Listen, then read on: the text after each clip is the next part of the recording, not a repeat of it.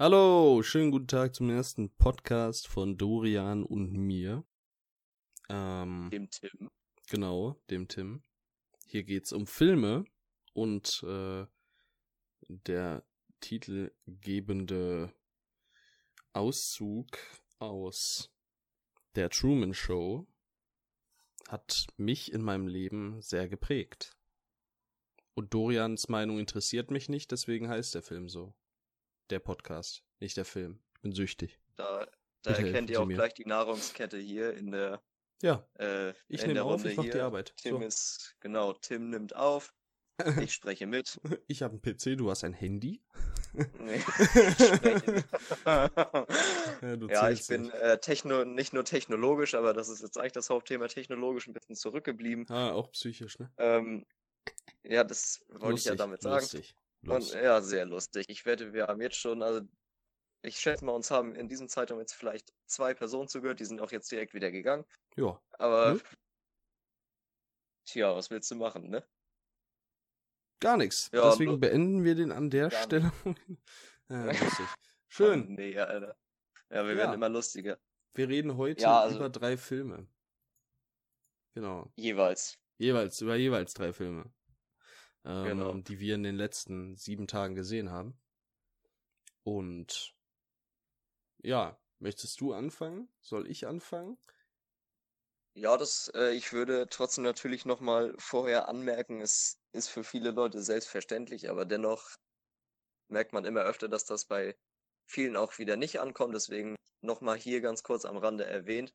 Das ist natürlich nur ganz komplett unsere subjektive Meinung. Wir wollen mit dem, was wir hier sagen über die Filme, niedermanns Meinung niedermachen oder Ach jemanden nee. beleidigen oder was auch immer.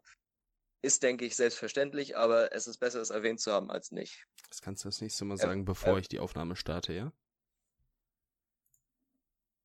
Ach so. Na, hat wieder zu lange gedauert. Ja, egal. Ja, Lassen wir das. egal. Okay. Technologisch zurückgeblieben. Ja. Möchtest du anfangen? Ja, ich kann gerne anfangen. Vom dritten bis zum neunten. Jetzt interessiert mich ja wirklich, was du jetzt hier uns raussuchst. Ja, das, das Datum habe ich mir jetzt nicht aufgeschrieben. Ähm, aber der erste Film, den ich hier reinwerfen möchte, ist gleich ein ganz heikles Thema. Und zwar handelt es sich hier um eine Netflix-Produktion. Und zwar Ja, ist es. raten? Ja, gerne. Na, jetzt ist die Frage. Ja, du könntest, du könntest mir einen Tipp geben.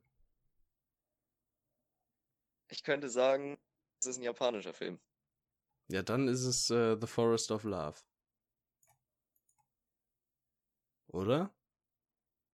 Also ich, es ist, glaube ich, teils auch eine japanische Produktion. Deswegen habe ich dich jetzt extra in die Falle gelockt, weil ich wollte, dass du Forest of Love sagst. Sorry an dieser Stelle, Oh, Aber es handelt Schlinge. sich eigentlich, ja, ich weiß, aber es handelt sich eigentlich um The Outsider Okay. von äh, 2018, Netflix-Film mit ähm, Jared Leto in der Hauptrolle. Regie Okay. geführt hat Martin Saint-Vliet. Der ähm, hat den grandiosen, Ah. wie ich finde, Land of Mine gemacht. Also ein ziemlich gutes Antikriegsdrama, Der das ich jedem empfehlen könnte. Genau, irgendwie unterm Sand oder so im Deutschen. Irgendwas ja, mit Sand. genau, unter dem. Den irgendwie habe ich schon sowas. total oft auf Amazon Prime gesehen und wollte ihn immer mal wieder anklicken. Seit knapp zwei Jahren. Hat Ja. nicht so gut geklappt bisher. Schade, das solltest du nachholen. Ja, der ist wirklich, ich weiß. wirklich gut. Also, Ähm, nee, weiß nicht, ich weiß nicht, ob der gut ist, aber ich. ja, Ähm, Outsider. Genau, der Film handelt von einem ähm, Ex-Sträfling, der in Japan im Gefängnis war und nach seinem nach seiner Freilassung einer Yakuza-Familie beigetreten ist. Und ich ähm, habe den Film deshalb in Erwägung gezogen, weil ich das japanische Setting aller, ähm, ja, okay, nicht das japanische, das wäre jetzt schon direkt ein Fehler, aber das, das asiatische Kino schätze ich sehr. Mhm. Auch wenn ich jetzt ehrlich gesagt gar nicht mal so tausendprozentig sicher bin, ob das hier wirklich ein japanischer Film ist, aber er spielt auf jeden Fall in Japan. Und Also, ich mag das Setting auf jeden Fall sehr gerne. genau, äh, auf Letterboxd um- steht Country USA. Ja, okay, dann war das schon mal direkt ein Fehler, es tut mir leid. Ja, danke. Erwartet hier, erwartet hier keine Entschuldigung, halt nicht dir. Ach so, ja, nee, wundert mich. Er, er erwartet hier keine hochprofessionelle ähm, Recherche oder sowas, bitte. Also verurteilt uns nicht dafür. Aber in dem Fall ähm, das, was zu verbessern gibt, ich bin hier die ganze Zeit am rumklicken. Ja, genau. Und andersrum, obwohl, was soll ich bei dir schon verbessern? Ja, bin ja perfekt. Ja, Ne? gut. Wir, wir quasseln jetzt schon wieder keine Ja. Ahnung wie lange rum und ich habe noch nichts zu The Outsider gesagt. Also, ich habe den Film deswegen in Erwägung gezogen, weil ich das asiatische Kino oder das asiatische Setting sehr schätze und war einfach interessiert an einem weiteren stylischen ähm, Action-Krimi, wenn man so möchte. Den habe ich bei The Outsider denn leider nicht ganz gefunden. Das ist schon der erste Kritikpunkt, der mir ja sogar ziemlich früh im Film aufgefallen ist, weil man merkte schnell, das ist kein primärer Actionfilm, es ist ein Drama Ja. über dieses Leben in der Yakuza-Familie und wie es ist, als Außenseiter da drin zu sein, finde ich auch total interessant und ich habe versucht, mich damit zu akklimatisieren. Problem war da aber nur ironischerweise wirklich, dass man die ganze Zeit Jared Leto verfolgt, der für mich eine katastrophale Fehlbesetzung. Weil er diesen Charakter dieses Auftragskillers der Yakuza-Familie einfach nicht wirklich authentisch spielt. Ja. Also ich habe Jared Leto schon besser gesehen Jared in anderen Leto Filmen. sehe ich äh, tatsächlich in so einer Richtung richtig gerne und die, und das ist halt die, in der, in der er nicht aufzuhalten ist, in der er komplett durchdreht. ich, ich finde ihn A in Fight Club fantastisch als Babyface und ich finde ihn als Joker im Prinzip perfekt besetzt, aber leider war der, ich finde den fantastisch, ich glaube, der passt so gut wie kaum ein zweiter in die Rolle des Jokers, aber Kostüm und Make-up und Version des Jokers in Suicide Squad waren so massiv nicht perfekt. Ich finde Suicide Squad, ich bin einer der wenigen Menschen, die Suicide Squad mögen. Äh, wirklich mögen. Und der, ja, der, der Joker, ich glaube, der, der äh, Jared Leto könnte einen richtig guten Joker abgeben. Könnte. Also seine Darbietung in Suicide Squad als Joker hat mir wirklich einfach nicht zugesagt. Das war das, was du meintest jetzt, dass dieses äh, nicht aufgehalten werden können. Das war mir da einfach zu krass. ja, ich kann das auch voll mehr- verstehen. Diese, das war für mich nicht mehr dieser bedachte Wahnsinnige, sondern einfach ein wahnsinniger Wahnsinniger. Und ich fand seine Performance anstrengend und langweilig. Also, oh, ich, oh, es tut so weh, weil es, es gibt teilweise Bilder von Jared Leto, ähm, vom Jared Leto ohne Kostüm, ohne Maske, ohne alles. Dann denke ich mir so, boah, wenn der jetzt das Joker-Make-up drauf hätte, der wäre super. Aber dann sehe ich so das tatsächliche Joker-Make-up und vor allem die Frisur und denke mir so, was ist da schiefgegangen? Aber naja. Optisch passt der Typ in viele Rollen. Er Ja. hätte für mich auch in The Outsider reingepasst, aber sein Spiel und besonders seine Figur, und darauf wollte ich auch noch Ja. sprechen kommen, ist ein einziges Desaster. Ja, der ist, Weil- ich, der ist auch relativ schmächtig eigentlich, ne? Oder? Und in, in, in The Outsider ist er wirklich bastet durchtrainiert. Also er ist, er ist jetzt nicht super breit, nein, aber er ist sehr fit und sehr muskulös. Also es gibt natürlich ein paar Szenen, wo man seinen Körper begutachten kann mhm. und das sieht nach jemandem aus, der um seine Brötchen zu verdienen Leute umbringen könnte, weißt du? ja. Aber woran The Outsider für mich wirklich scheitert, ist, dass der Film von diesem, von diesem Krimi, von der Krimi-Seite, die er ja als Prämisse benutzt, sich distanziert und versucht, ein Charakterdrama aufzubauen, das einfach nicht funktionieren kann, weil es keine einzige Figur in dem Film gibt, die man wirklich ausgebaut hat, geschweige denn Charakter nennen kann. Weil jede einzelne Figur, die in dem Film auftritt, ist absolut blass. Man erfährt von keinem was. Die reden gefühlt die ganze Zeit aneinander vorbei. Und es ist auf die zwei Stunden gestreckt, besonders wenn man da noch so eine richtig unglaubwürdige Love Story reinquetscht. Einfach langatmig. mhm. also ich war nicht gelangweilt von dem Film, auf keinen Fall. Dafür war der, und das ist der große Pluspunkt, den The Outsider wirklich hat, ist die Kamera. Von der war ich wirklich angetan. Wie diese Welt eingenommen worden ist, ist mal wieder einfach richtig schön anzusehen mit den ganzen Neonfarben und sowas. Und auch die, die Brutalität, die da oft zur Geltung kommt und die auch wirklich exquisit ist, die ist prächtig eingefangen und kommt auch richtig zur Geltung. Aber Steht gar nicht, wer, das, das, wer der Kameramann war. Ich gucke. Ja. Aber das, ähm. das, das Drama, das, das zieht einfach. Und das ist halt das, worauf sich der Film fokussiert. Und deswegen ist dieser Film für mich gescheitert als Drama, weil der ist schön gefilmt und das, die Atmosphäre ist gegeben. Aber man hat einen Hauptdarsteller, der entweder nicht richtig geführt worden ist, nicht richtig weiß, was er mit seiner Figur machen soll, weil er letztendlich wirklich nur eine Schablone hat. Oder es ist einfach daran gescheitert, dass das Drehbuch zu abgesetzt war von, von der Beleuchtung dieser japanischen Mafia. Ja. Weil also, das läuft gefühlt wirklich nur so nebenbei her. Ich ähm, habe jetzt ehrlich gesagt den Film überhaupt gar nicht mehr auf dem Schirm gehabt in irgendeiner Art und Weise. Und ja. mein Interesse ist jetzt auch nicht gerade geweckt. Nee. Also der, der, also es ist kein grottenschlechter Film. Vielleicht klang das jetzt so, es ist wirklich kein grottenschlechter Film. Man kann sich die Handlung als das, was es ist, definitiv mal ansehen, aber das ist erstens kein Film, den man ein zweites Mal gucken müsste, weil er so vorhersehbar und austauschbar ist auch im und zweitens ist das Figurenstück, das da zusammengestellt worden ist, dafür einfach zu mangeln. Ja. Tja. Und deswegen würde ich dem Film jetzt als abschließenden Satz würde ich dem wirklich für die für die Kamera und allgemein die Optik und alles, das die Atmosphäre, die da herrscht. Und es gibt wirklich einige spannende gute Szenen, aber einzelne Szenen machen halt noch keinen Film. Aber trotzdem kann ich dem Film aufgrund der Technik einfach nicht weniger als 5 von 10 geben. Dafür ist das alles zu ansprechend. Mhm. Nur der Inhalt, der holt nicht ab. Okay. Also, ich hätte jetzt mal als ersten Film hier einfach John Wick genommen. Bei mir. Jo. Vor vier Tagen gesehen. Ähm, eigentlich mehr oder weniger aus dem Affekt heraus. Einfach gesehen und gedacht, ach komm, mach's an. Lange Hattest nicht du geguckt. den vorher noch, noch doch, doch, gesehen? Doch, doch, doch. Doch.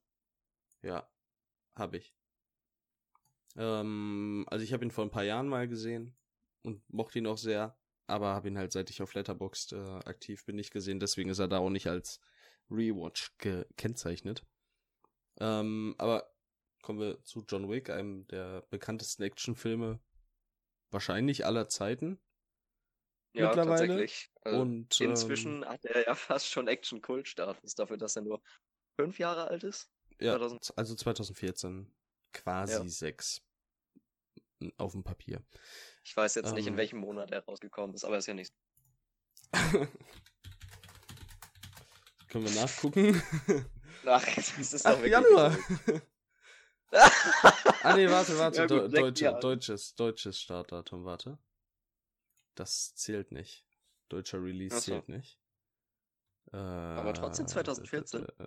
Ja, dann wahrscheinlich so Dezember. Ja. Äh, äh, Einflüsse, Handlung, Fortsetzung, Trivia. Ja, warum, wenn ich nach US-Release suche? Guck mal auf der englischen Seite. Da steht das. 19. September 2014. Also ah. Noch ein bisschen warten. Bis er sechs wird. Naja. Na gut. Äh, es geht um John Wick, ehemals, äh, ähm, ja, Mörder. Was war er? So Hitman-mäßig, ne? Ja. Mehr oder minder. Und, ähm, Auftragskiller. So Auftragskiller, ja, das trifft's gut. Ähm, der seine Frau verloren hat und sich damit aber weitestgehend ja probiert abzufinden und es akzeptiert. Und dann wird ihm sein Auto geklaut.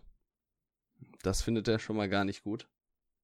Als dann auch noch sein Hund getötet wird, dann ist die Kacke richtig am Dampfen und äh, John Wick geht auf Jagd nach Rache.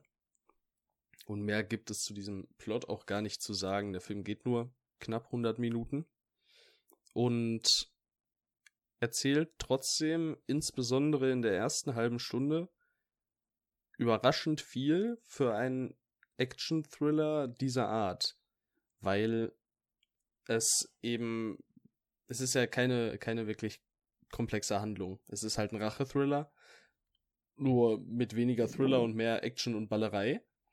Und gerade dafür finde ich die erste halbe Stunde extrem bemerkenswert, weil man so viel über John Wick als Person gesagt bekommt, einem aber trotzdem sehr viel vorenthalten wird, die Spannung aufrechterhalten wird, man einfach am Ende des Films an einem Punkt angekommen ist, wo man nicht nur diese Action abfeiert, die da vor sich geht, was bei vielen Actionfilmen der Fall ist, würde ich jetzt mal sagen, sondern bei dem man wirklich ähm, mit dem Charakter mitfühlt. Und das finde ich sehr beeindruckend für einen Film von knapp 100 Minuten, der eigentlich, sagen wir, 60 bis 70 Minuten pure Ballerei reinhaut. Ja. Auf jeden Fall. John, also das erste Wort, das mir zu John Wick einfällt, ist elegant. Der Film ist irgendwie in seiner, in seiner Machart, in diesem Aufbau und gleichzeitig, was meinst du, dieses verschlüsselte Worldbuilding, was da drin ist, es ist alles so elegant gelöst. Ja, es und vor allem der Name. Sich für mich auch gar ja. nicht anders umschreiben. Entschuldige, was wolltest du sagen? Ich wollte sagen, ähm, weißt du, wie der Drehbuchautor von John Wick heißt? Oder hast du eine Ahnung, wer oder welche Menschen das geschrieben haben? Ne, also die einzigen F Namen, die mir äh, hinter der Kamera einfallen bei, bei ja. John Wick sind äh, der Regisseur, ja. Chad Stahelski oder wie man den ausspricht, ja. weiß ich ehrlich gesagt nicht, und David Leach. Aber ja. ich glaube, der ist für die Choreografie zuständig gewesen. Ich weiß es. Also Regisseur und Co-Regisseur. Ähm. Also Komponist Tyler Bates kennt man auch noch. Ähm, klingt jetzt nicht so, als würde ich ihn kennen. Zum Beispiel Guardians of the Galaxy, Deadpool, Watchmen gemacht. Aber das, äh, das Drehbuch hat Derek Kolstad geschrieben, von dem man nichts jemals gehört hat, der aber John Wick 1 und 2 alleine geschrieben hat und 3 mitgeschrieben hat. Und ich finde, der hat gerade im ersten Teil, ich habe den zweiten wirklich quasi gar nicht mehr auf dem Schirm und den dritten fand ich gut, aber halt inhaltlich, ne? Jetzt nicht ja. besonders. Aber gerade im ersten Teil hat er in der ersten halben Stunde unfassbar gute Arbeit für einen Film dieser Art geleistet und hat ähm, verdammt gut eine abgeschlossene Handlung erzählt am Ende des Films und trotzdem einen riesigen Raum für Sequels, Prequels, Spin-offs, alles Mögliche ähm, hm. geschaffen. Ja, es gibt so viel in diesem ich kann Film. Mir vorstellen, was du Ja, es gibt so viel in diesem Film, was wovon man Ableger quasi bringen könnte. Man, man kann über das ähm, Continental Hotel erzählen, was ja schon an sich riesig ist. Man kann über total viele Figuren und Figurenkonstellationen erzählen. Und man kann auch noch, die komplette Vergangenheit von John Wick ist einfach offen für den Zuschauer. Selbst das kann man noch erzählen. Und bisher hatten wir noch keine Prequels. Hm. Da steckt, also obwohl es wirklich nur ein Actionfilm ist, ist diese Fiktion, die er aufbaut, so viel mehr als das. Es hat richtig Potenzial für Ausbau. Ja, und alleine das ist ja schon stark, aber wir vergessen jetzt einfach mal nicht die, du hast eben schon mal angesprochen, fantastischen Kampfchoreografien, die in diesem Film noch nicht so fantastisch sind wie zum Beispiel im dritten Teil, aber trotzdem äh, sehr, sehr überdurchschnittlich hoch angesiedelt sind. Und dabei halt auch noch eine richtig, richtig schöne Kameraführung. Ähm, sowie ein richtig ordentlicher Schnitt, der einfach ja ein traurigerweise ungewohntes äh, Actionbild heute darstellt. Also, genau. guck dir quasi jeden Was? Film an von Mark Wahlberg in der Hauptrolle. Ich wollte auch gerade mal 22 sagen. Ja, habe ich, hab ich auch in meiner Review geschrieben. Äh, oder J sämtliche Jason Statham-Filme. Das ist einfach, es tut ja weh. So, und äh, das ist halt, da ist halt John Wick schon alle Meilen weit voraus. Ja, Ja. das ist ja mit auch die Hauptqualität, die John Wick ja so schnell in diesen Action-Klassiker-Status reinkatapultiert hat. Diese, diese langen, möglichst ungeschnittenen Kampfchoreografien, wo die Kamera halt ganz langsam mitgeht und die Leute einfach machen lässt, ist einfach faszinierend Ja. zu, zu betrachten. Und ja, ich habe abschließend eine Wertung von 8,5 von 10 Punkten gegeben, also 4 Sternen. Und äh, ich finde den Film fantastisch. Auf jeden Fall. Und vor allem für das, was er ist. Er ist jetzt, man darf halt wirklich keine, äh, keine wirklich interessante Handlung, sage ich mal, erwarten. Dann, es ist ein Film, ich glaube, wenn man, gerade wenn man mit der Einstellung reingeht, ich gucke jetzt einen Film und will einfach nur geile Action sehen, dann bekommt man diese ultra geile Action auch und bekommt aber noch mehr. Und das ist äh, eine sehr schöne Sache. Und bestimmt auch eine positive Überraschung für alle, die nur nach 15 Actionfilm erwarten. Ja, jeden Ja. Fall. Und auch ähm, noch bevor wir das Thema John Wick schließen, ich finde, äh, John, äh, genau, ich finde Keanu Reeves unglaublich stark in der Hauptrolle. Ja, also ich finde ihn jetzt schauspielerisch äh, ist es jetzt keine son sonderlich bemerkenswerte Leistung per se, aber ähm, gerade, dass er quasi die ganzen Stunts, ich glaube alle oder zumindest die allermeisten ähm, selbst gemacht hat und die ganzen Choreografien, das ist schon stark. Also Vor allen Dingen, weil der Mann zu dem Zeitpunkt, glaube ich, auch ich kann Oder? gucken, wie alt er ist. 50. Äh, John Wick. Keanu Reeves, nicht John Wick. Er verschmilzt einfach mit dieser Rolle. Ist halt echt so. Ich sehe Ja. nur noch John Wick. Ähm, wann ist er geboren? 1964. Also war er da genau 50. Ja, sogar im Jo. September. Ja. John Wick, sehr, sehr starker Film, besonders sehr, sehr, sehr starker Actionfilm. Und würde ich auf jeden Fall empfehlen. so. Ja. Voll. Okay. Deine Nummer zwei würde ich jetzt Ja, mal einfach. meine, meine Nummer zwei. Habe ich tatsächlich, also das kann ich sagen, habe ich erst heute geguckt. Ist ähm, Na gar nicht so dann. lange her, so dann- ungefähr hm. vier, drei Stunden. Es handelt sich um ähm, Pitch, Pitch Black. Black. von 2000. Ist der Anfang der äh, Riddick-Saga. Ich wusste nicht, ja- dass diese Saga existiert. Hast du noch nie von Riddick gehört? Nein. Oh, aber du kennst Vin Diesel. Ja. Vin, Rid, äh, Richard Riddick ist quasi Vin Diesels Markenzeichen, so gesehen, neben Fast and Furious. Also das ist der Film, der ihn bekannt gemacht hat. ich, ich möchte noch, äh, noch einmal was dazu sagen. Ich kenne Vin Diesel. Ja. Ich habe bis auf Fast and Furious 7 und 8, glaube ich, nichts von Vin Diesel gesehen. Und ich habe auch nicht vor, daran viel zu ändern. Ich muss auch ganz ehrlich sagen, ich Ah. bin kein großer Vin Fan. Hä, sch- wer ist das denn in, bei Marvel? Bin ich jetzt gerade Er ist blöd? Groot. Ach so, ja, ja, stimmt, jetzt wo du sagst. Hat er, glaube ich, sogar selber eingesprochen, ne? Im Deutschen auch. Das weiß ich. Ich glaube, aber ich glaube, der hat ganz, ganz viele, ähm, in ganz, ganz vielen Sprachen Groot gesprochen. Na, egal. ja. Cool. Nee, auf jeden Cool. Fall. Ähm, es handelt sich bei dem Film um einen Sci-Fi-Action-Horror-Thriller, um alle vier ähm, Genres abzudecken, die man da finden kann. Ähm, Riddick ist ein gefangener Mörder, der von, ja, von, von Wächtern transportiert wird, die dann aber notlanden müssen auf einem Planeten, den sie nicht kennen, wo Riddick dann dementsprechend auch ausbricht, weil die Landung einfach nicht sanft vonstatten geht. Ähm, merken dann aber schnell, dass Riddick nicht die Gefahr ist, vor der sie sich eigentlich fürchten müssen, denn auf diesem Planeten hausen auch noch andere Lebewesen, die besonders darauf aus sind, dass sie auch allein bleiben auf dem Planeten und ähm, finden Schutz im Schimmer der Dunkelheit. Also ab einem gewissen Punkt im Film kommt eine ähm, Sonnenfinsternis zum Vorschein und der ganze Planet ist in Dunkelheit gehüllt. Und die restlichen verbliebenen Menschen müssen halt um ihr Überleben kämpfen. Okay. Soweit die Prämisse. Und ähm, ich hatte von dem Film nicht besonders viel erwartet, auch aufgrund dessen, dass ich Vin Diesel halt einfach nicht sehr gerne mag. Da habe mir schon gedacht, naja, versuch's es einfach trotzdem mal.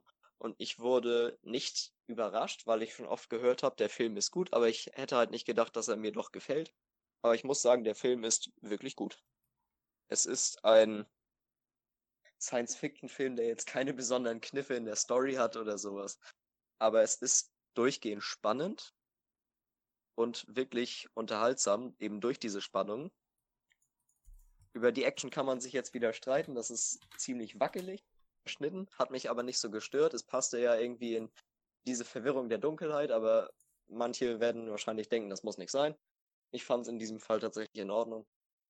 Vor allen Dingen, weil man noch erkennen kann, was abgeht. Und ähm, das Einzige, was mir bei dem Film irgendwie so ein bisschen negativ aufgefallen ist, in dem Sinne, gut, dass er jetzt nichts sonderlich Neues dem Genre hinzufügt, ist jetzt nichts Negatives und nichts Positives. Ja. Aber dass dieser Film, also was mich auch, fange ich mal so rum an, was mich positiv überrascht hat, worauf ich dann gleich zurückkomme, ist, dass der Film richtige Charaktere aufbaut, die wie Persönlichkeiten wirken und an dessen Zusammenspiel man sich auch wirklich aufhalten kann. Also das interessiert einen, wie diese Leute miteinander umgehen. Und okay. was ich bei dem Film richtig schade fand, ist, dass der wirklich fast jede Figur meiner Meinung nach zum falschen Zeitpunkt richtig antiklimaktisch sterben lässt. Also es gibt einen ziemlich hohen Bodycount in dem Film. Okay. Für, für einen Film dieser Art, wo ja meistens nur so begrenzt Personen in einem engen Raum zusammen sind oder sowas. Aber es war immer wieder von Todesszenen geplagt, wo ich mir so dachte, so hätte man den Charakter jetzt nicht verabschieden müssen. Das wirkt dem ganzen schönen Aufbau, den diese Leute zusammen haben, irgendwie so ein bisschen in. Das fand ich ein bisschen schade. Und was ich auch wirklich extrem ankreiden muss bei dem Film, was aber Gott sei Dank irgendwann aufgehört hat. Ich dachte nämlich zuerst, mein Fernseher ist aber der arbeitet ganz, ganz merkwürdig mit Farbkomposition auf, okay. diesem, auf diesem Planeten und es gibt äh, so eine so eine Zeitspanne von fünf Minuten, zehn Minuten, so ein schlechtes Zeitgefühl, bis 15 Minuten werden es ungefähr gewesen sein, wo so ein richtiger Blaustich wird, und zwar am laufenden Band. Das fand ich ehrlich gesagt, auf gut Deutsch gesagt, hässlich. Das ist ja auch so ein Feature, das ich gar nicht bei John Wick erwähnt habe, aber das bei John Wick auch sehr präsent ist. Im mhm. ersten Teil, finde ich. Da gibt's auch Szenen, die haben so einen merkwürdigen Blaustich.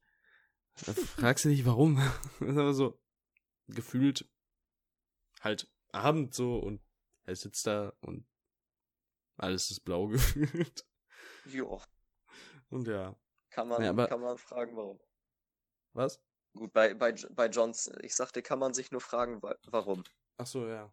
Aber bei, bei John Wick sehe ich das bei, besonders bei dem Stil dieses tristen Tons irgendwo ja. noch ein, aber bei, bei Riddick war das ein, äh, Pitch Entschuldigung, Black. Bei, bei, bei Pitch Black war das echt aufdringlich. Ich kann, also ich kann nicht behaupten, dass es in den, Ohr, äh, in den Augen wehgetan hat. Aber es war einfach richtig unschön und ich finde allgemein, der Film hat eine schicke Optik. Also ab dem Zeitpunkt, wo es dunkel wird, ja, es ist ziemlich dunkel, aber natürlich wird der Film nicht komplett im Dunkeln gedreht. Also man sieht Dinge, die auch ziemlich gut aussehen. Jetzt abgesehen von einigen CGI-Anlagen, wo man sieht, die sind doch ziemlich veraltet. Ich, dafür, dass der Film von 2000 ist, ist das alles wirklich voll in Ordnung, bis sehr gut sogar. Ich meine, es sind 20 Jahre, muss man ja, mittlerweile wirklich. auch mal bedenken. Es, es klingt halt nicht alt. So, es klingt wirklich nicht ja. alt. Vor allem, wenn man jetzt so sagt 1990. Also, äh, 90er ist jetzt nicht weit weg, aber es sind halt auch schon dann knapp 30 Jahre. Mhm. Ne? Also, es ist schon ein deutlicher Unterschied. Ja, auf jeden Fall. Und auch, wofür ich den guten Vin Diesel denn mal loben muss, jetzt so äh, 20 Jahre nach Pitch Black, er ist verdammt gut gealtert. Vin Diesel. Ja, er sieht immer noch so aus wie damals, habe ich festgestellt. Ich dachte, er würde. Gut, ich habe jetzt nicht erwartet, dass er sonderlich er viel jünger aussieht. Keine Ahnung. Das weiß ich jetzt nicht. Er ist Aber drei Jahre 20 jünger Jahre. als John Wick. Was? 67er, also 53. 20 Jahre sind 20 Jahre, ne? Und ich finde es halt heftig, dass der immer Ja. wirklich bemerkenswert ist. Das ist sehr bemerkenswert bei manchen, die dann gealtert sind. Er ist Was auch die Synchronstimme vom Iron Giant. Nee, wirklich? Ja, Oh.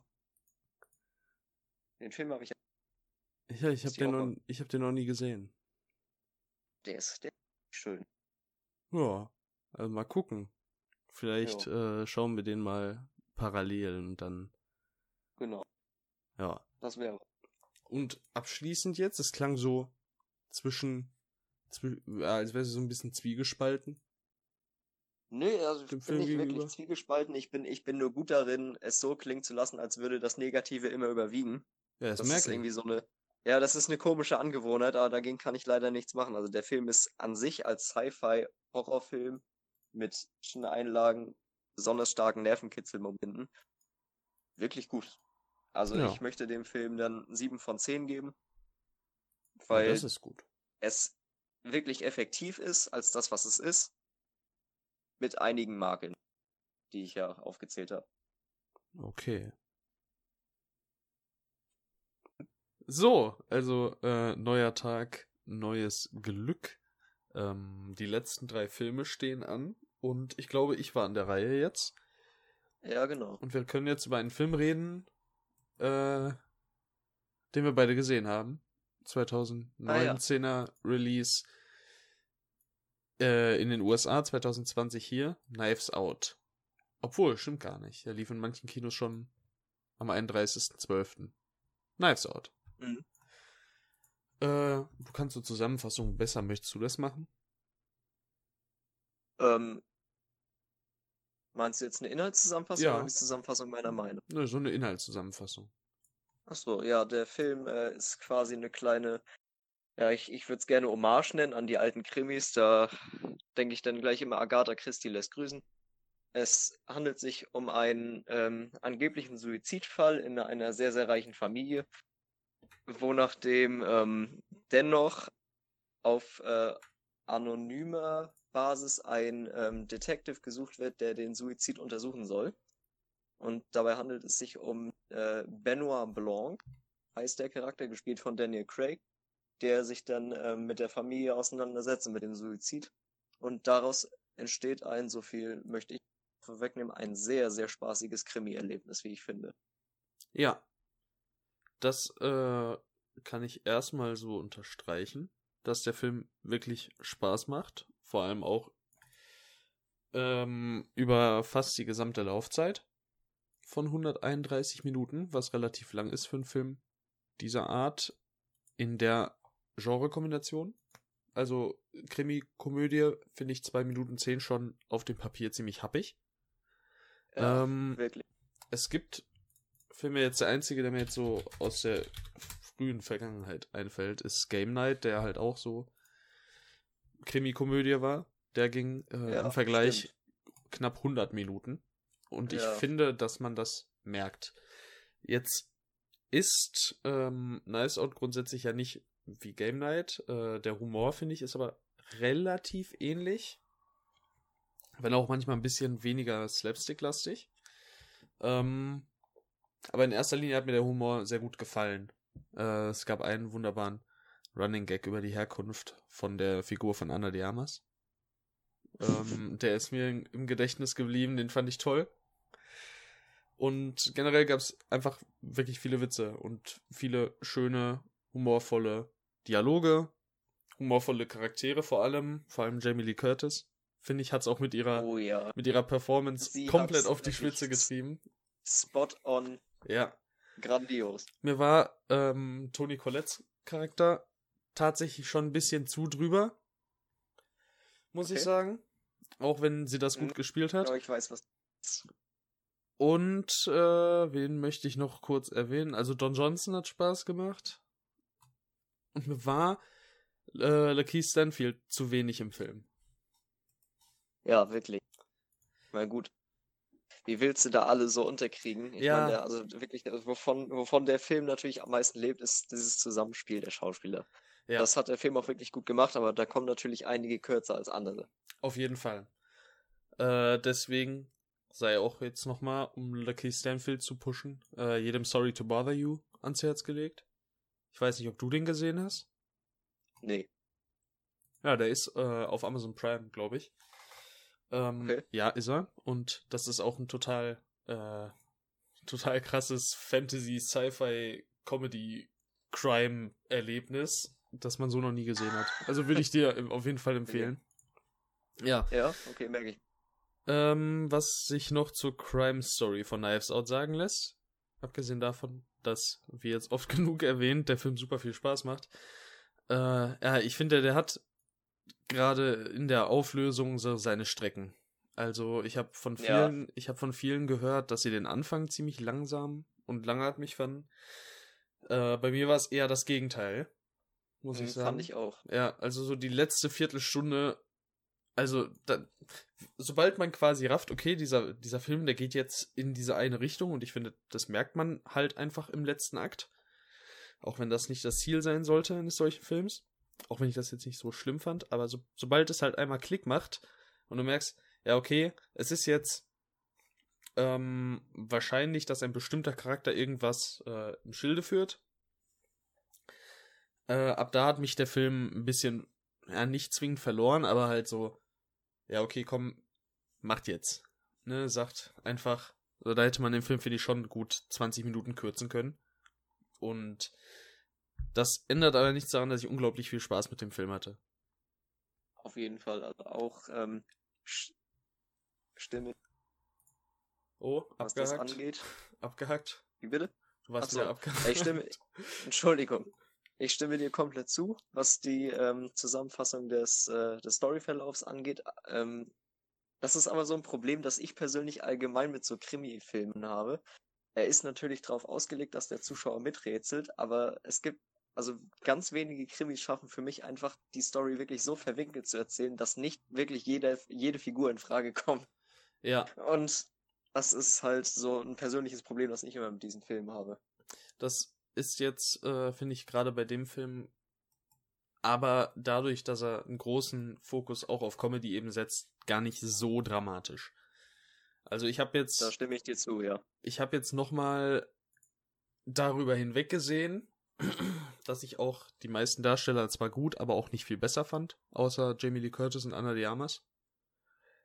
Ähm, ich habe mal darüber hinweggesehen, dass eben der Film ein bisschen zu lang ist und dass die Auflösung schon ein bisschen vorhersehbar ist. Und dass er am Ende, glaube ich, sich für cleverer hält, als das ist. Deswegen kann ich auch die ähm, Oscar-Nominierung fürs beste Drehbuch nicht ganz nachvollziehen. Aber trotzdem kriegt er von mir 8 von 10 Punkten. Ja, auf jeden Fall. Also es ist kein, es ist kein Krimi, der jetzt mit seiner Krimi-Geschichte punktet, sondern nee. es ist einfach ein Film, der durch die, die Gesch ich will die Geschichte halt auch nicht simpel nennen, aber es ist doch alles recht vorhersehbar, wie du schon meintest, aber es macht zu viel Spaß. Weil der ja. Film auch also streckenweise habe ich so gedacht, er nimmt das ganze Genre so ein bisschen auf die Schulter, aber dann halt wirkt es doch wieder ein bisschen ja, selbstsicher, als, als wäre er jetzt besonders clever, wie du schon meintest. Ja. Ich würde dem aber auch 8 von 10 geben, einfach weil der Cast zu viel Spaß. Genau. Also, um vielleicht noch ein, zwei äh, Beispiele für unvorhersehbare Krimis zu nennen, wie ich finde. Ja. Äh, vielleicht jetzt nicht im Sinne von Täter, aber im Sinne von Handlungsverlauf.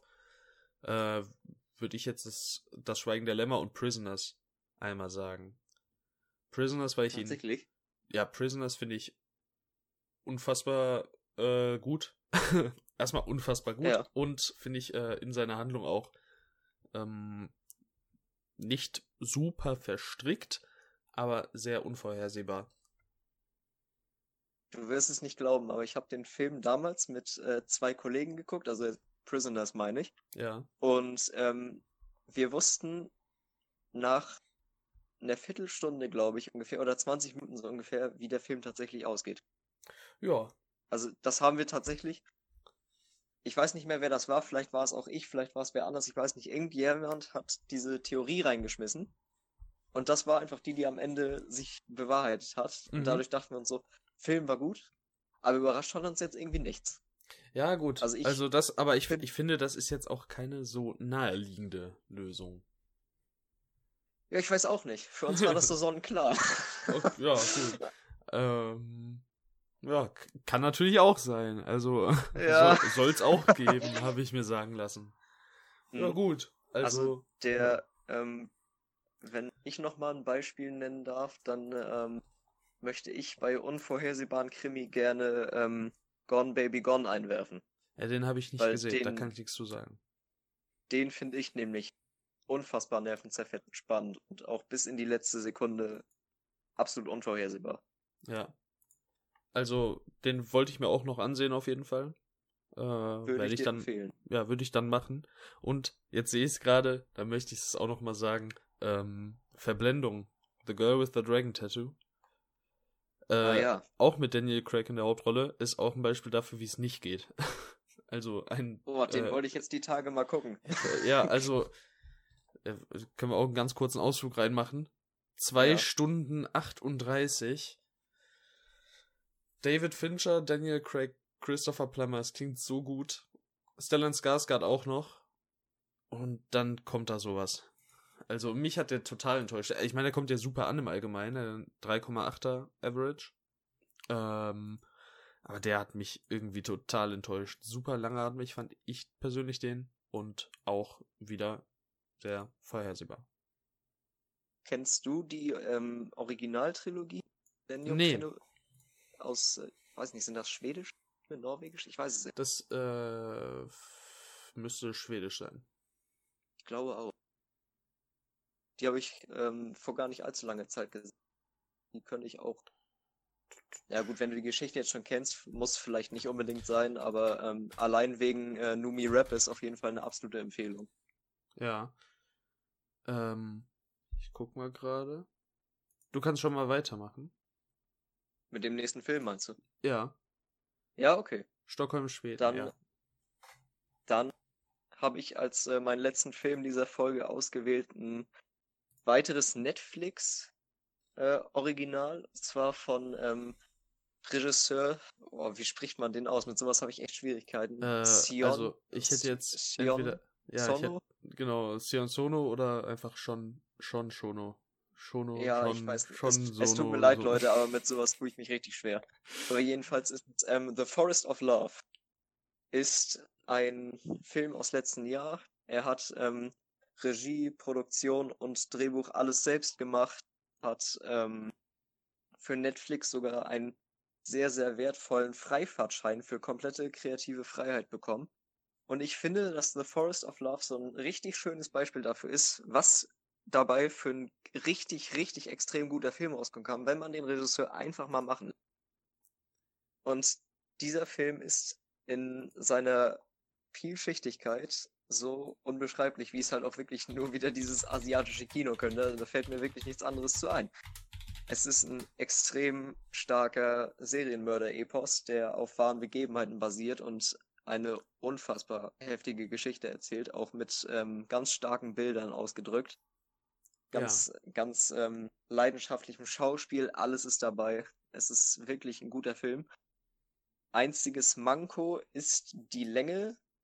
Ich muss ganz ehrlich zugeben, ich habe noch nie was von diesem Regisseur gesehen vor The Forest of Love und würde jetzt gerne auf jeden Fall mehr sehen, nachdem ich The Forest of Love geguckt habe. Aber, und das ist der Punkt für Fans des Regisseurs, die können wahrscheinlich nicht genug davon haben.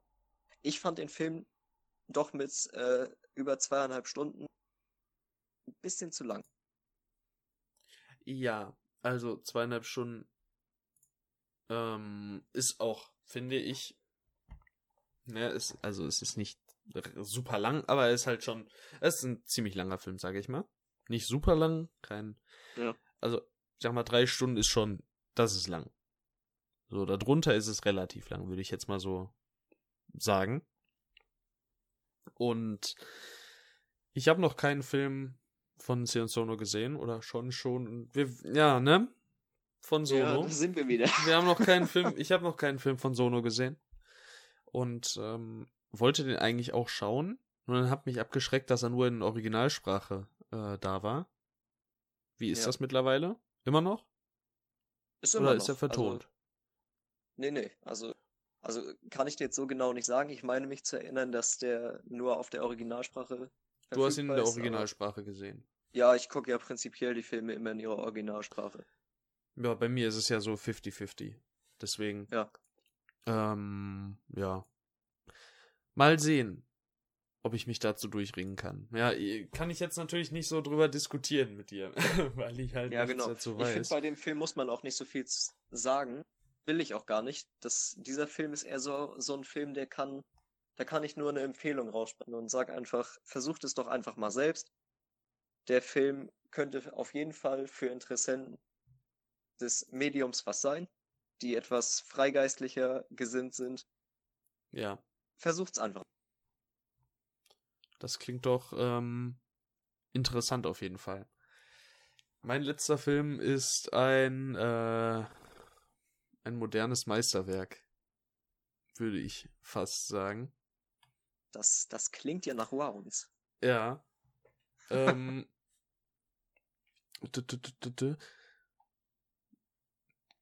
ähm, Dennis hat zum Beispiel geschrieben, es ist ein unterhaltsamer Ritt aus Witz, etwas Drama und einem pointierten Ende.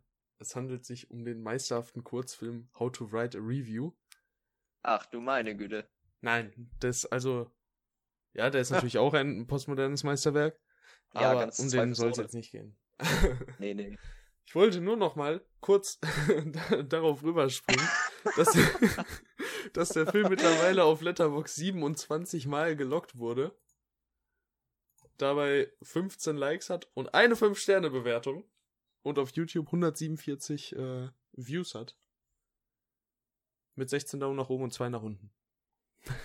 Die zwei nach Ja. unten stehen jetzt auf meiner Todesliste. Ähm, nein. Äh, How to Write a Review ist ein Kurzfilm von mir übrigens. Kann man auf YouTube nachgucken oder auf Letterboxd. so. Kommen wir aber dann zu meinem tatsächlich letzten Film. Und da hatte ich ursprünglich Arrival stehen, der Ja. super toll ist, äh, ohne Frage. Den ich richtig, richtig klasse fand. Aber dann war ich nach Knives Out nochmal im Kino. Und habe den ersten ähm, offiziell auch amerikanisch im Jahr 2020 veröffentlichten Film Ach geschaut. so, Es handelt ich sich weiß. um, sag es mir, The Grudge. The Grudge, richtig. Ähm, hat im Vorfeld vernichtende Bewertungen bekommen. Hat ich war auch aktuell- ehrlich gesagt ein bisschen erschüttert. Hat aktuell einen Durchschnitt von 1,65 auf Letterboxd. Und äh, das habe ich nicht kommen sehen. Also ja, eine, eine weitere Auflage, also erstmal sind Neuauflagen von asiatischen Filmen oder generell ausländischen Filmen ja sowieso von der Kritik nicht allzu gerne gesehen. Ähm, aber es gibt ja auch Filme, wie eben zum Beispiel Verblendung, die bei ja allgemeiner trotzdem super gut ankommen. Äh, jetzt habe ich das zwar bei asiatischen Horrorfilmen so, glaube ich, äh, noch nicht gesehen. Aber als ich dann gehört habe, dass Nicolas Pesce, Regisseur von äh, The Eyes of My Mother und Piercing, die ich beide toll fand, dass der Regie führt, da war ich super gespannt auf den Film und habe mich richtig, richtig gefreut. Und irgendwie konnten mir das auch die Bewertungen nicht kaputt machen. Ähm, The Grudge heißt ja der Fluch übersetzt, meine ich. Auf jeden Fall heißt er auf Deutsch der Fluch oder so. Und äh, es geht um ein verfluchtes Haus in erster Linie. Der Film wird über drei Zeitebenen erzählt und ähm, verknüpft quasi drei Geschichten miteinander durch dieses verfluchte Haus. Dabei konzentriert sich der Film hauptsächlich äh, auf die Figur, Namen vergessen, Fiona Landers, die Polizistin ist und quasi ermittelt. Ich finde, das ist ein relativ interessanter Ansatz. Ich habe das Original nicht gesehen, also kann ich nicht sagen, wie, ori äh, wie originell der ist. Aber ich fand den Ansatz gut. Und ja, leider wurde aus, äh, aus den ganzen guten Ansätzen, die der Film auf jeden Fall meiner Meinung nach hat, nicht viel gemacht. Und wenn was draus gemacht wurde, dann äh, nicht konsequent genug. Würde ich mal sagen. Dabei hat der Film eine relativ solide Kameraarbeit mit ein paar echt schönen Shots, hat ähm, überraschend gute Effekte und auch viele blutige Momente, die ich echt gut fand. Ähm, kann aber ehrlich gesagt ziemlich selten inhaltlich über so ein über so einen modernen Horror-Durchschnitt hinausreichen. Ich weiß jetzt nicht, ob du auf den Film irgendwie gespannt bist. Kannst ja was dazu sagen? Ich hatte eigentlich ähm, mal in Erwägung gezogen, den zu gucken. Also ich, ich wäre dafür jetzt nicht ins Kino gegangen, wenn jetzt jemand zu mir sagen würde, ja, ich würde jetzt The Grudge gucken, willst du mitgucken? Also allgemein, wenn jemand zu mir sagt, lass mal den und den Film gucken, dann sage ich meistens eigentlich nie nein, weil ich gucke einfach viel zu gerne Filme, um nein zu sagen. Aber selbst wäre mein Interesse jetzt einfach wirklich geweckt. Okay. Ja, also vielleicht kann ich noch kurz was zum Cast sagen. Ähm, Andrea Riceborough als Hauptdarstellerin hat mitgespielt in Nocturnal Animals, den ich liebe, und Birdman, oh, den ich verehre. Und äh, welcher war der letzte? Birdman. Ach, Birdman. Ja. ja, ich kann dir auch sofort sagen, wer das ist. Das ist Laura. Wer war Laura? Ist die Frage. Laura in Birdman. Tja. Wissen ja, wir, ne? Also... Auf jeden Fall. Ja, ich fand die hat echt nicht so gut gespielt. okay. ähm, aber dafür sind neben ihr noch John Cho dabei, der die äh, Oscar-Nominierung mit bekannt gegeben hat. Und den man natürlich aus zum Beispiel Searching kennt, der auch toll ist. Ach, der, der, Hauptdarsteller? Genau, Searching. der Hauptdarsteller von Searching. Ah. Und auch noch mit dabei ist, weil die sich irgendwie in jeden Horrorfilm reinmogelt, äh, Lin Shay. Die äh, kennt man zum Beispiel aus den CDs, die Geisteraustreiberin eben. Ach du meine Güte. An Was? den CDs kann ich mich noch einigermaßen gut erinnern. Mochtest Davon du den? Wie, mh, hm, also ich hatte mit äh, meinem Kumpel sehr, sehr viel Spaß, als wir den geguckt haben. Aber eigentlich auch nur, weil wir den Film als Horrorfilm so sagenhaft lächerlich fanden. Was hast du mir den gegeben? Ich sehe gerade. Ich, ich glaube, du hast ihn gar nicht gelockt hier. Nee, das war vor meiner Letterbox-Zeit. Ich finde, wenn ich es jetzt ähm, aus dem Bauchgefühl heraus sagen müsste, dann fände ich Insidious auf jeden Fall besser als Conjuring. Weil ja, ich, ich weiß nicht. Jetzt so fünf oder sechs von zehn. Ja, also ich aus, hätte ihn jetzt so, im, im Kopf hätte ich ihn so als, als so sieben. Aber muss ich wahrscheinlich irgendwann nochmal sehen. Ähm, auf jeden Fall, ja, Lin Shay. Die mogelt sich ja überall rein. Und hier ist sie auch und spielt eine super lustige Rolle. Ich weiß nicht, ob die wirklich. Also es gibt Momente, ich glaube, also da muss sie humorvoll gemeint gewesen sein. Anders kann ich mir das nicht erklären. Ähm, ja, die macht einfach Spaß, sich die anzugucken. Jetzt schauspielerisch äh, hat sie da jetzt nichts Sagenhaftes irgendwie gebracht, aber ja, war in Ordnung, ne? Ja, wenn es ähm, für den Film reicht. Ja, ich habe jetzt am Ende fünf von zehn gegeben, noch so gerade eben. Aber sind schon schwache fünf Sterne. Fünf Punkte. Fünf Punkte, keine Sterne. sind keine fünf Sterne. Hört nicht darauf, was ich Horrormeisterwerk, ey. Mhm, es ist ein absolutes Horrormeisterwerk. Über Get Out. Ja. Der, also der Film ist wie, toll. Wie, wie Us, Get Out oder The Lighthouse, die können jetzt einfach einpacken, weil The Grudge. Us gehört für mich ähm, nach Get Out. Ne, warte, muss ich nochmal neu, neu anfangen. In den 2010er Jahren gab es meiner Meinung nach ähm, drei fantastische Horrorfilme, die ganz oben für mich stehen. Das ist an dritter Stelle Us, an erster Stelle Get Out und an zweiter möchtest du raten? Der wurde noch nicht erwähnt. Ich weiß auch nicht, ich glaube, wir haben da auch noch nie drüber geredet. Also, könnt ihr jetzt so viel raten, da bräuchte ich irgendwie einen Hinweis. Ja, Horror 2010er Jahre. Ähm, ich würde schon sagen, einer meiner Lieblingsregisseure. Dadurch, dass ich jeden seiner Filme gesehen habe und er und ich jeden seiner Filme grandios finde. Der Regisseur hat bisher drei Filme gemacht. In seinem dritten Film äh, spielt Andrew Garfield die Hauptrolle. Ach so, dann ähm, It Follows. Genau. Ja. It, It Follows ist für mich äh, Platz 5 auf Horror aller Zeiten. Und äh, ich finde den absolut grandios. Ja, also It Follows hatte, also im Gegensatz zu vielen anderen Horrorfilmen, richtig, richtig starke Nerven. Was halt wirklich schon dadurch irgendwie so ein bisschen trickbetrügerisch erlangt wird, dadurch, dass die Prämisse auf dem Papier so langweilig ist. Und Aber das ist bei vielen guten Horrorfilmen der Fall. Genau. Und was dieser Film halt mit dieser Prämisse macht, absoluter Wahnsinn. Man guckt dir die Prämisse von Get Out an. Oder ja. von Christine. Christine habe ich auch noch nicht gesehen. Na, ey, Christine ist richtig toll. Ich finde den weiß, das, äh, hast, also, hast du mir schon mal erzählt. Ja, der ist auf Platz 8. ja. Der ist total toll. Also, das ist auch mein Lieblings-Carpenter.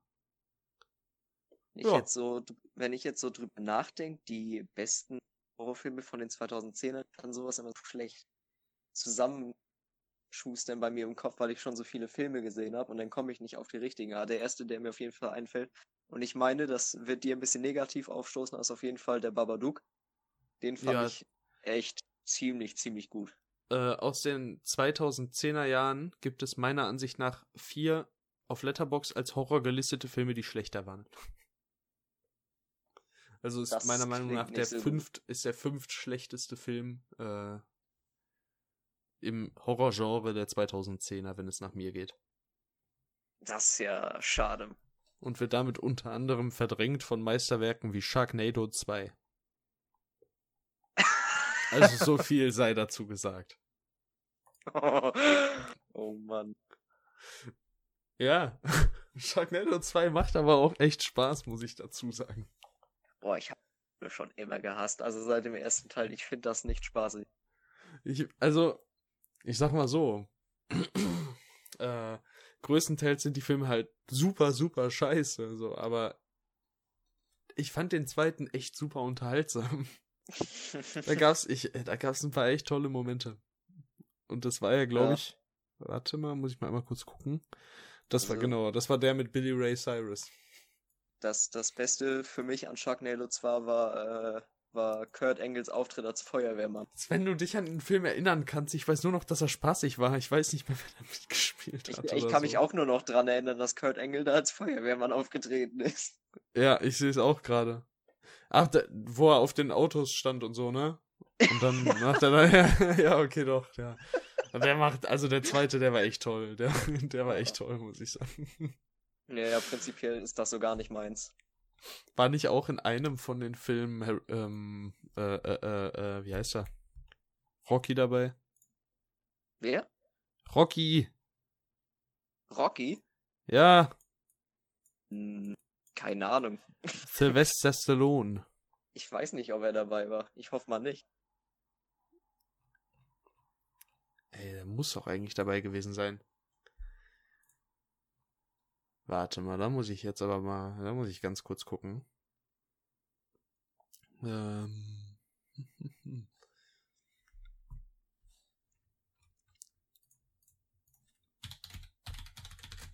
In der Zwischenzeit können wir uns ja eigentlich schon für äh, verabschieden, mehr oder weniger, ne? Ja, ich habe auch schon drüber nachgedacht, wir wollen den, die Folge ja jetzt noch nicht noch länger in die, ja, in die Länge ziehen, als es eh schon nötig ist. Ne, er hat, er hat scheinbar nicht in Sharknado mitgespielt. Nee, das hätte ich. Da meinte ich wohl David Hasselhoff. Hätte ich ein bisschen komisch gefunden. Hat der Hasselhoff in einem von den Filmen mitgespielt? Ja, im dritten und im vierten Hasselhoff. Ja, meinte ich Hasselhoff. Ja, man kann ja mal Sylvester Stallone und David Hasselhoff verwechseln. Ist ja jetzt auch nicht so das Drama, stimmt. oder? Nee, also ich, ich würde es dir nicht vorwerfen. Sehen sich auch relativ ähnlich, muss man dazu sagen. Ja, auf jeden Fall, auf jeden Fall. Ja. Ja, gut, dass wir uns da einig sind. Ja, Ja. so macht's doch am meisten. ja Aber klar. bevor wir jetzt, bevor jetzt äh, nur noch Dauergeschwafel rauskommt, würde ich sagen, äh, schließen wir den Kreis. Ja, auf jeden Fall. Willst du eine Ja. äh, Abmoderation oder so machen? Kann ich machen, ja. Also ich äh, auf jeden Fall an, an erster Stelle natürlich äh, erstmal vielen Dank für alle, die zugehört haben. Wir wollen mal sehen, wie das so weitergeht. Also mir persönlich hat es auf jeden Fall sehr Spaß gemacht. Ich weiß nicht, wie es bei dir ist, wahrscheinlich auch. Ja, auf jeden Fall. Ja, und ich denke mal, wir werden das auch gerne weiterverfolgen. Wir versuchen das ähm, in einem Zyklus von gerne zwei Wochen bis einem Monat mal immer wieder so eine Folge zu bringen mit jeweils sechs Filmen. Mal gucken, was es da für Variationen gibt. Vielleicht kommt da ja irgendwie noch ein Gast dazu oder sowas. Das werden wir uns dann aber alles noch genauer überlegen. Ja, Ja, soweit, so gut. soweit, so gut. Dann würde ich äh, sagen, tschüss. Ja, Leute, bis dann. Tschüss, tschüss.